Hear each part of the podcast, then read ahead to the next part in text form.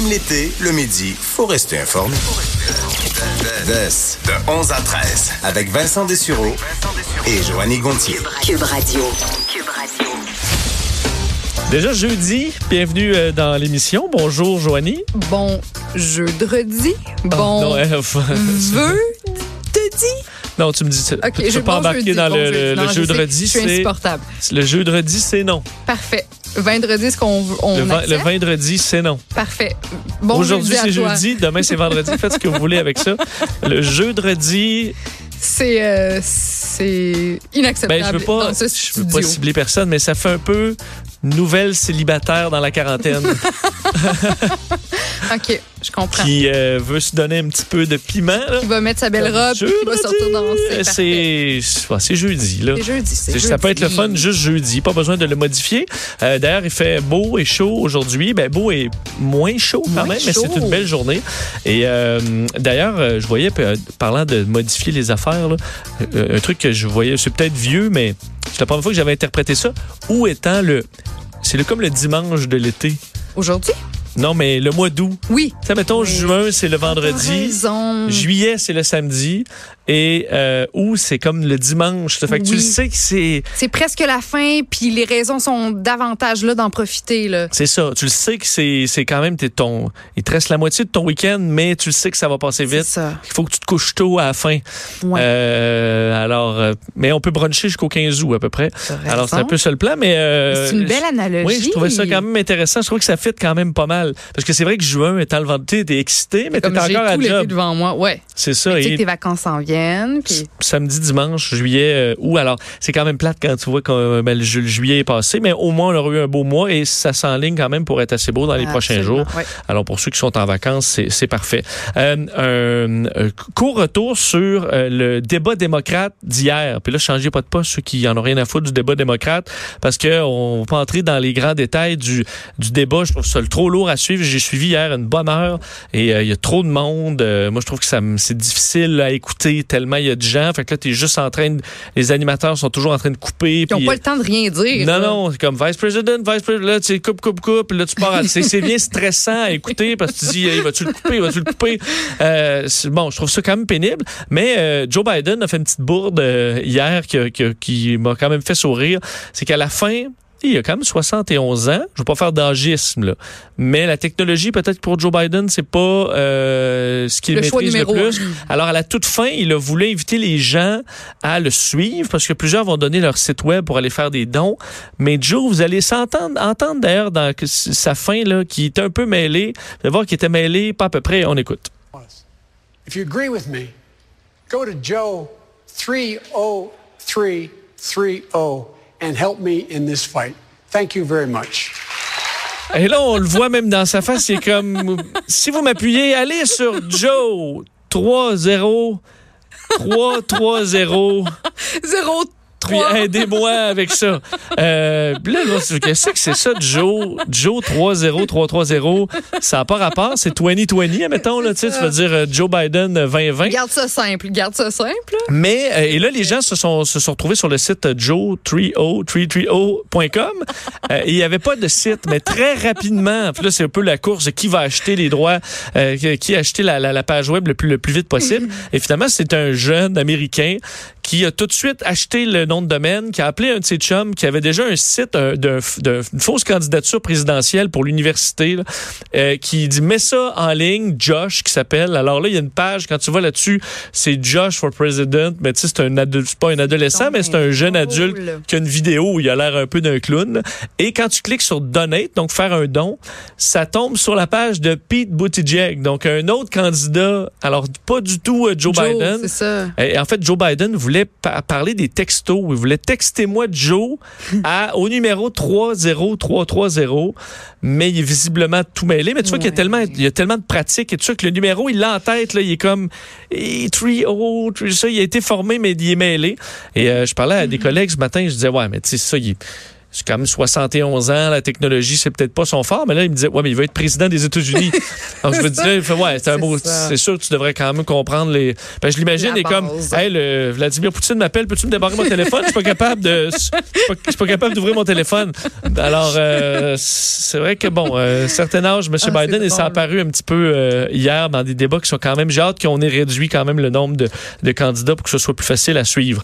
Euh, Joanie, histoire euh, particulière en Inde. rapide Est-ce que Oui. c'est un petit garçon Ben, qui s'est fait opérer? Écoute, c'est une, ça m'a euh, un petit peu, je veux pas dire dégoûté, mais ça m'a disons euh, étonné. Ok, alors c'est en, Inde un petit garçon de 7 ans qui a été amené à l'hôpital parce qu'il avait le côté droit de la mâchoire très enflé. Puis en fait, le père de l'enfant dit que la mâchoire a commencé à enfler à partir de l'âge de 3 ans. Alors les chirurgiens, ben c'est ça. Fait que les chirurgiens l'ont opéré. Puis à l'intérieur, ils ont trouvé une- un, un genre de sac qui était en fait une tumeur. Puis bon, le sac pesait 200 grammes. Puis à l'intérieur, Vincent, 526 dents, des dents. Puis retirer les 526 dents, ça a pris 5 heures. Puis chaque morceau de dent, que la dent soit petite ou plus grosse, avait une couronne, une racine, puis avait les mains. Donc c'était véritablement des dents. Oui, dans ta bouche, du côté droit de ta mâchoire, t'as une grosse boule, une tumeur, puis à l'intérieur, t'as 500, presque 30 dents, là, avec la racine, la couronne. Bon, heureusement, le petit garçon va bien. Il n'y aura pas besoin de reconstruction de la mâchoire. Ça arrive très rarement, ces cas-là, mais c'est pas le seul. En 2014, il y a un ado de 17 ans qui s'est fait opérer pour la même raison. Puis on a trouvé dans sa mâchoire 232 dents. C'est Moi, bizarre le corps humain quand même. J'étais un petit peu dédaigneuse. Tout ce qui a rapport avec la bouche, les dents, l'hygiène buccale, pour moi, c'est très, très, très important. Le crachat, tout ça, les dents, j'aime pas ça. Je serais pas dentiste dans la vie, là. Les orthodontistes, ça me... Ouais. Leur tra- les Comme bruits de certains, bouche. dont moi un peu avec les pieds, là, mettons. Si Oui. tu m'avais dit, il y a quelqu'un, il y a une petite poche remplie de, de, petits orteils, Ou de petits de petits orteils ou de d'ongles, de pieds, ça m'écœurerait en Fait plus que les dents. C'est ça. Moi, ça m'a écœuré un petit peu. Heureusement, le petit bonhomme va bien, mais je tenais ce matin à te partager cette nouvelle qui m'a qui m'a secoué ce matin. Et euh, l'autre nouvelle vraiment particulière, euh, c'est qui bon une fin tragique pour une, une jeune femme Oui. qui a puis on a vu toutes sortes d'histoires euh, bon tristes dans le domaine de l'aviation, mais celle-là euh, est pas due disons aux avions au pilotage, mais c'est un geste volontaire qui est Exact. vraiment vraiment tragique. Oui, mais qui est relié, bon, c'est ça, à un avion. euh, une histoire qui m'a vraiment glacé le sang. C'est une étudiante de 19 ans qui s'est suicidée en sautant d'un avion qui était en plein vol. Alors, cette jeune femme s'appelle Alana Cotlin. Elle était étudiante en biologie à l'université de Cambridge. Faisait un stage en Afrique pour ses études. On dit que quelques jours avant euh, sa date de retour, la date où elle a pris l'avion pour retourner chez elle, ben, elle s'était chicanée euh, fortement avec ses parents. Des discussions euh, super animées. Puis le jour de son vol de retour, elle embarque dans l'avion qui est un petit Cessna. Dix minutes après le décollage, elle ouvre carrément la porte de l'avion puis saute en bas, donc une chute de 5000 pieds vers une mort certaine. Elle était au-dessus du Madagascar, puis on craint de ne pas pouvoir retrouver son corps parce qu'on dit qu'elle est probablement, euh, elle a probablement atterri dans une zone qui est très fréquentée par euh, par des animaux euh, sauvages. Puis sur bon les médias sociaux, le témoignage de ses parents ont décrit Alana comme une fille brillante, souriante. Puis j'ai vu là, les photos de cette, cette fille-là de 19 Ouais. ans en la voyant, là, je dirais, elle rayonne, t'as pas, pas en toute l'impression que cette fille-là vit Et je une comprends détresse euh, intérieure. là. Les gens dans l'avion ont essayé de la retenir. Ben, le Donc, ils ont tout fait pour essayer de la tenir les jambes ou pour l'empêcher de sauter, mais là, Il y on avait- que c'est difficile. dans l'avion, il y avait le pilote, puis il y avait une seule autre personne. Fait que là, le pilote veut, veut pas, il est là, puis il conduit, il pilote l'avion. Des petits avions, puis après ça, ben l'autre personne peut bien essayer, mais je veux dire, elle a été, tu sais, ça- elle, disons que ça, ça, ça a pris tout le monde par surprise. Mais à quel point, Vincent, est-ce que c'est facile d'ouvrir une petite dans, dans non, un c'est très facile, là. ouais. C'est très facile, au moins. Oui, ben, pour avoir souvent sauté d'un puis- avion, là. Ouais, Euh. Surtout le petit Cessna, parachute. la porte s'ouvre, euh, la porte s'ouvre très bien, puis effectivement là, y a pas, tu te détaches, puis Ouais. évidemment un avion de ligne, ce serait plus compliqué, là. Mais euh, les petits avions, c'est c'est pas conçu pour protéger les gens de s'empêcher de sauter en bas. là. Non, c'est ça. Alors, euh, Puis, tu sais, tu, tu- tu- sur photo, cette fille-là a l'air de, de, de, d'être, d'être en santé, d'être heureuse, de, euh, souriante sur chacune de ses photos. Elle est décrite comme comme une, femme qui était proche des gens, qui aimait la vie. On, sous-estime parfois à quel point quelqu'un peut vivre une détresse. Puis à, à 19 ans, tu es à l'université. C'est fou la pression qu'on ressent quand on veut performer dans nos études. On sait pas quelle pression ses parents euh, ajoutaient sur ses épaules. Donc, sais, je veux dire, on, on sous-estime, c'est ça, le, le, le, la, la difficulté de la vie parfois quand on est adolescente ou jeune adulte, puis il faut faire des choix de carrière. Euh, L'école, c'est pas toujours évident. On veut performer dans les examens, on est brûlé. Donc je me dis, c'est comme une, pas une leçon, mais ça nous rappelle à quel point euh, pas parce qu'on voit quelqu'un de souriant qui va à l'école, pas parce que quelqu'un euh, semble mener une vie euh, parfaite que cette, cette, cette personne-là a pas de détresse à, à l'intérieur. Alors, euh, tu sais, si vous filez pas, là, si vous êtes à l'université puis que vous, vous avez de la pression puis que vous dormez pas puis que vous êtes stressé ou vous perdez de l'espoir puis que vous sentez que vous n'êtes pas capable de passer au travers de vos études, que vous avez des situations familiales difficiles, ben c'est le temps d'en parler puis c'est le temps de, de, se, de prendre une pause surtout là parce que tu sais, au beau milieu d'un stage là, Ouais. ça va bien, tu es en biologie, tu as 19 ans, puis pow, tu te sens comme moi d'un avion. Ça, ça me fait penser à. J'ai quand même euh, un problème toujours avec, les, ben, évidemment, le suicide en général. là, puis je pense que c'est toujours dans, dans tous les cas euh, une erreur, mais euh, on... Moi, les suicides qui impliquent d'autres gens, là, de traumatiser d'autres gens, C'est sûr. parce que j'imagine, imagine ceux dans l'avion, là, le pilote, lui, euh, d'un, c'est risqué parce qu'après ça, j'imagine, moi, dans quel état, là, mettons, je transporte des gens, puis il y a quelqu'un qui saute en bas de mon avion, ce sera peut-être pas mon meilleur atterrissage, là, puis ça se Non, peut que je sois ça. complètement déboussolé. J'espère que je le serai pas, mais j'ai pas vécu un Des événement du genre. nerveux. Mais je veux dire, c'est dangereux pour les deux autres. Euh, c'est dangereux de les traumatiser. euh, choc nerveux.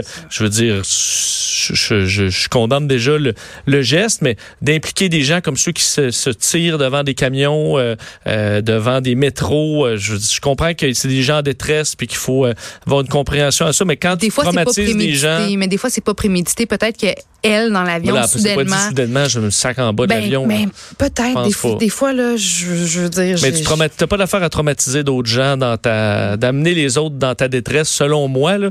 Mais euh, c'est assez Mm. Est-ce que, Vincent, dans un avion, quand tu ouvres la, la portière comme ça, est-ce que ça peut, je sais pas, avec les courants, est-ce que ça peut euh, euh, générer un problème? Est-ce que l'avion peut perdre son, son, Non, son équilibre? Non. Ben, c'est que ça fait énormément de bruit, euh, puis c'est, je veux dire, c'est déstabilisant pour euh, quelqu'un de pas habitué. Là. Et certains pilotes, des fois, quand la porte ouvre, ça m'est arrivé une fois, une porte qui ouvre en vol, mais pour avoir été le parachute m'a donné l'expérience, je suis habitué, ça me stresse pas la porte ouverte. là.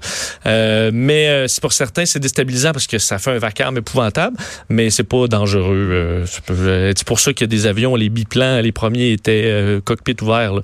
Alors, il n'y a pas de problème. Mais tu sais moi ce que je retiens de ça c'est que on se met moi je me suis mis beaucoup de pression à l'école à l'université puis il y avait des moments où tu sais je voyais juste noir puis je pensais pas finir mes études, je pensais couler mes examens, des fois je, je veux dire c'est facile d'être mélangé à un moment donné quand on a 19, 20 ans, Euh, on veut satisfaire nos parents, on veut satisfaire les gens autour de nous, on veut réussir, on veut euh, on veut on pense à, notre carrière, c'est facile de devenir trop stressé, de se mettre beaucoup trop de pression, de sentir d'avoir peur de décevoir, fait que je me dis pour qu'une belle petite fille en santé comme ça avec toute la, la vie devant elle pour qu'elle fasse ça, c'est que ça devait pas bien aller. Alors qu'elle présentait tous les signes, l'apparence d'une fille qui au contraire allait très très bien. Alors moi c'est c'est comme un peu ça que je retiens, faut faut se faut se faut être doux envers soi-même puis faut s'enlever cette pression là puis surtout quand on file pas bien peu importe à quelle étape de la vie, il faut savoir prendre une pause puis trouver des gens à qui se confier. Voilà. Euh, autre petite nouvelle qui, euh, a retenu mon attention aujourd'hui, euh, pour ceux qui voyagent en Europe, soyez avisés que s'en vient en Espagne euh, une des drones qui vont vous donner des contraventions. Euh, entre autres pour excès de vitesse, et tout ça, des conducteurs imprudents. Alors, c'est une nouvelle, vous vous souvenez, dans le temps, là, puis on avait les panneaux, il y en existe peut-être encore certains, mais c'est marqué surveillance aérienne. Là. On s'entend que ça vous a probablement jamais bien bien stressé. Là. Surveillance aérienne, on a fait ça il y a de nombreuses années, un peu. Là. Euh, mais je pense pas qu'il y ait beaucoup de gens au Québec qui aient eu des tickets là, qui proviennent de policiers dans Cessna. Dans l'air. Dans l'air. C'est déjà, je sais que ça, ça a existé. J'avais vu quelques reportages là-dessus à une certaine époque, mais euh, ça se fait absolument pas. Mais, parce qu'évidemment, ça représente des coûts quand même euh, assez importants. À mon avis, c'est pas très user-friendly, pardonnez-moi l'expression, mais de t'es en vol, puis de bon, commencer à faire euh, à faire des, des, des, captures de vitesse. Mais les drones, par contre, c'est plus simple. Alors l'Espagne commence aujourd'hui à utiliser des drones pour sanctionner des infractions au code de la route. Ils se sont équipés de trois drones pour l'instant aux îles Canaries. Mais on va déployer, euh, ils ont commandé déjà 20 drones supplémentaires qui vont aller déployer dans les prochains mois dans euh, le pays, donc en Espagne, pour surveiller la circulation. Alors il y a un pilote, quelqu'un qui charge du pilote, l'autre visionne les images euh, va régler les, les, les constats. Euh, en Espagne, il faut dire, c'est le deuxième pays le plus visité au monde, donc pour le tourisme. Le premier, je ne me trompe pas, étant la France. Euh, 47 millions de vacanciers qui vont passer en août sur les routes espagnoles Wow. juste au mois d'août. Euh, et les statistiques d'accidents de voiture, c'est quand même élevé. 1180 morts euh, en 2018. Et entre autres, c'est que l'Espagne a beaucoup, beaucoup de trafic de euh, touristes qui passent par l'Espagne pour se rendre, entre autres, en vacances au Maghreb. Alors, tu as beaucoup d'Européens qui vont se promener euh, et passer par l'Espagne. Alors, beaucoup de trafic, euh, beaucoup d'accidents. Alors, on va utiliser les drones pour euh, essayer de, Mais là, de- Vincent, de- d'en d'en surprendre. Si je comprends bien, c'est que là, il y a un drone, mais il y a quelqu'un au sol. Donc, le drone va transférer les images, puis après ça, la police va aller, va, va aller, va conduire jusque vers le, le fautif ou? En fait, ce qu'on ce qu'on comprend, ils vont, eux vont détecter pas né- nécessairement des vitesses, mais dépassement dangereux. Alors, ils vont prendre des images. Mais rendu là, pour la plaque d'immatriculation, j'ai pas la réponse. Comment ils font pour retrouver cette personne-là? Est-ce qu'il y a un, probablement un policier plus loin qui fait l'arrestation réelle? Euh, non-respect d'un stop. Là, on dit l'usage du, du téléphone mobile au volant. Mais là, ça te prend un méchant pilote. Je veux Mais dire, c'est faut qu'il vole à côté de ta fenêtre. Euh, ça commence à être un peu dérangeant.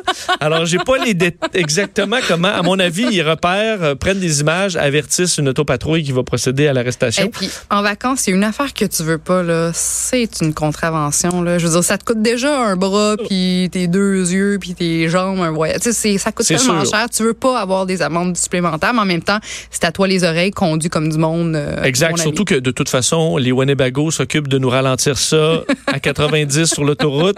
Donc, c'est pour la vitesse, euh, eux règlent très bien le, le cas. C'est ça. Mais euh, pour les dépassements dangereux, tout ça, aussi bien euh, être sévère là-dessus. là. Ouais. Donc, faire un petit, un petit ménage. Alors, ça s'en viendra peut-être un jour chez nous, les drones et compagnie, parce que ça coûte quand même beaucoup moins cher à faire voler. Mm. Tu- Une fois que je comprends que la c'est pas très euh, ça dure vol peut-être 10-15 minutes, mais si tu as plein de batteries, là, puis tu recharges à mesure, tu renvoies Mm. ça et tu repars.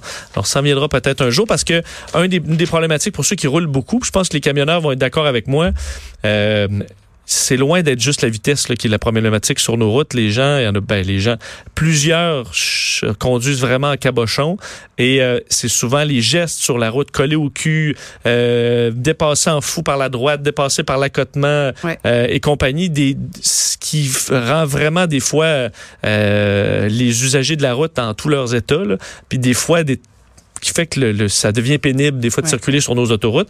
Donc, de travailler sur les comportements aussi, plutôt que juste sur la vitesse. vitesse. Je comprends que c'est techniquement plus facile de, de la vitesse. Tu as ton radar, puis tu ah ouais, euh, rentres l'argent. Mais les comportements, c'est plus dur des fois à cibler. Ouais. Peut-être que ce genre de technologie-là, ça permet de pogner quelques cabochons là, qui dépassent par l'accotement en fou, là, où On tu est coupes tout le monde. Je suis pas nécessairement contre. On va s'arrêter quelques instants et on parle musique au retour.